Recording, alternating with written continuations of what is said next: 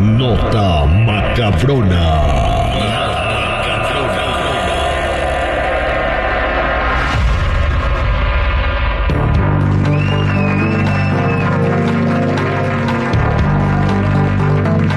De regreso al aire con el terrible y bueno, vámonos a contarles la nota macabrona el día de hoy. Tengo dos notas macabronas. La primera es eh, sobre un futbolista, exfutbolista muy querido por la gente, eh, Ramoncito Morales de las Chivas, Rayadas del Guadalajara. Actualmente está siendo director técnico del Morelia, del Atlético Morelia, ¿verdad? Junto con su carnal.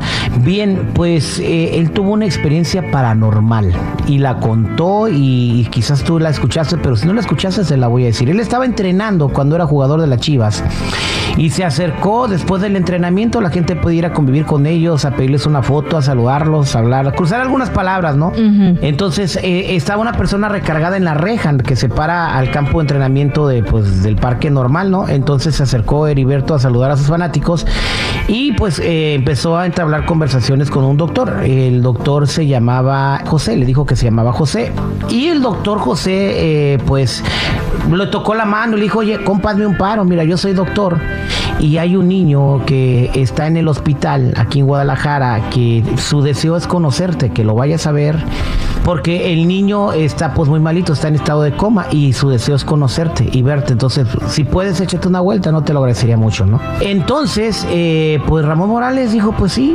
eh, hizo sus cosas que tenía que hacer y vio su agenda y se dio tiempo para poder visitar al niño rápido porque estaba en estado de coma. Llegó al hospital de Guadalajara y llega a preguntar por el doctor José. Entonces le dice, no, pues es que aquí no, no conocemos al doctor José o no está el doctor José, estuvo buscando. Dice, pero hoy me están diciendo que está un niño que se llama Emanuel y el apellido del niño eh, que está en estado de coma y que el niño quería conocerme, ¿no? Entonces una señora alzó la mano y él le dijo, sí, y dice, mira, pues yo soy eh, la mamá de, del niño Emanuel. Y, y digo, es el niño que estoy buscando. Dice, pero ¿quién te mandó? Se me mandó el doctor José. Y la señora se sacó de onda, así como, se puso como paleta. Y le dijo, eh, pero ¿cómo? Dice, este José. Y la señora sacó una fotografía de su bolsa o no sé dónde la tenía guardada y se le enseñó. Y le dijo, si es él, dice, pues es que mi esposo ya se murió. Chin. Y wow, dice, pero ¿cómo se murió si hasta lo toqué, le toqué la mano? Dice, no, pues es que mi esposo ya se murió. Entonces el señor, pues como eh, su deseo era que su niño pudiera, pudiera este, hacer su sueño realidad de conocer a Ramón Morales, ¿no? Y pues esta historia la contó el futbolista en un programa de televisión, esta cañona, ¿verdad? No manches. Imagínate vivir una experiencia así, güey. Sí, se asusta. ¿A ti te han pasado cosas en el hospital, cuando trabajas en el hospital? Uh, sí. Sí, pues no se acuerdan la que les conté cuando estaba empezando que iba, bueno, que me estaban dando el recorrido, no me enseñaron ningún paciente, nomás las instalaciones así, pues a, a lo lejitos. Y después ese mismo día sueño que me persigue un niño que me pide ayuda y resulta que ese niño estaba ahí y estaba en coma. Y después se murió. Y después se murió, me tocó. Wow, bien. Pues ahora les voy a contar hablando de niños, el niño que habló a los cuatro días de nacido. Ay, no, manches, no manches. Esta es una historia de 1813. Con razón. Era mi cotero ese niño. Esta historia es de Durango, del estado de Durango, y la conocen como la historia del niño viejo. Y pues eh, en el poblado de Santiago Una niña pegó un tremendo grito cuando escuchó a su hermano recién nacido que estaba hablando palabras así como nosotros. Ya podía ser locutor de radio. Le dijo, no le des tan recio a la cuna porque me duele la cabeza. El niño de cuatro días de nacido le dijo a su hermana de siete años que lo cuidaba, haciendo que ésta se asustara pidiendo el auxilio de su mamá. Y la mamá dijo, estás loca. ¿Cómo va a andar hablando el niño? Tiene cuatro días. Cuando la mamá de lo, de la, del, del, niño y de la niña llegó a la habitación con la idea de derribar el miedo infundado de su pequeño, como decía, estás loca. Niño, Pero imagínate qué tan fuerte tendría que estar meciendo la cuna para que el niño hiciera el esfuerzo de hablar y decirle, cálmate poquito, por favor. es que sí, cuando se agarró, lo, lo debe haber agarrado.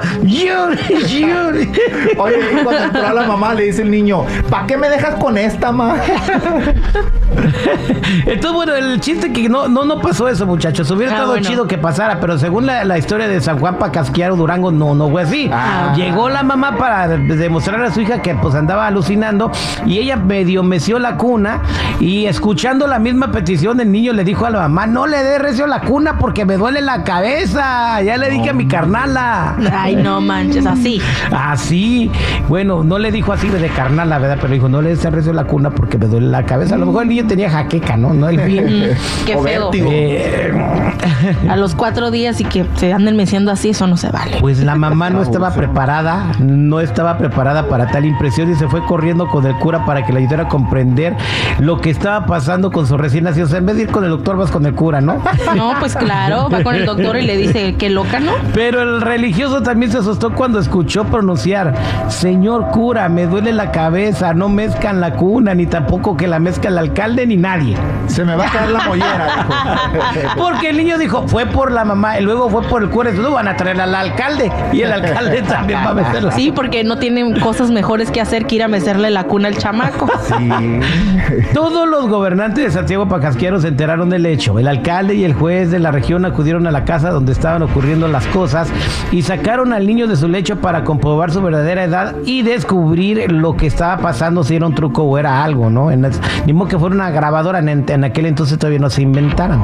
Entonces, frente al niño, a quien, el- bueno, después empezaron a cuchichear, no, pues trae el diablo metido, es un demonio.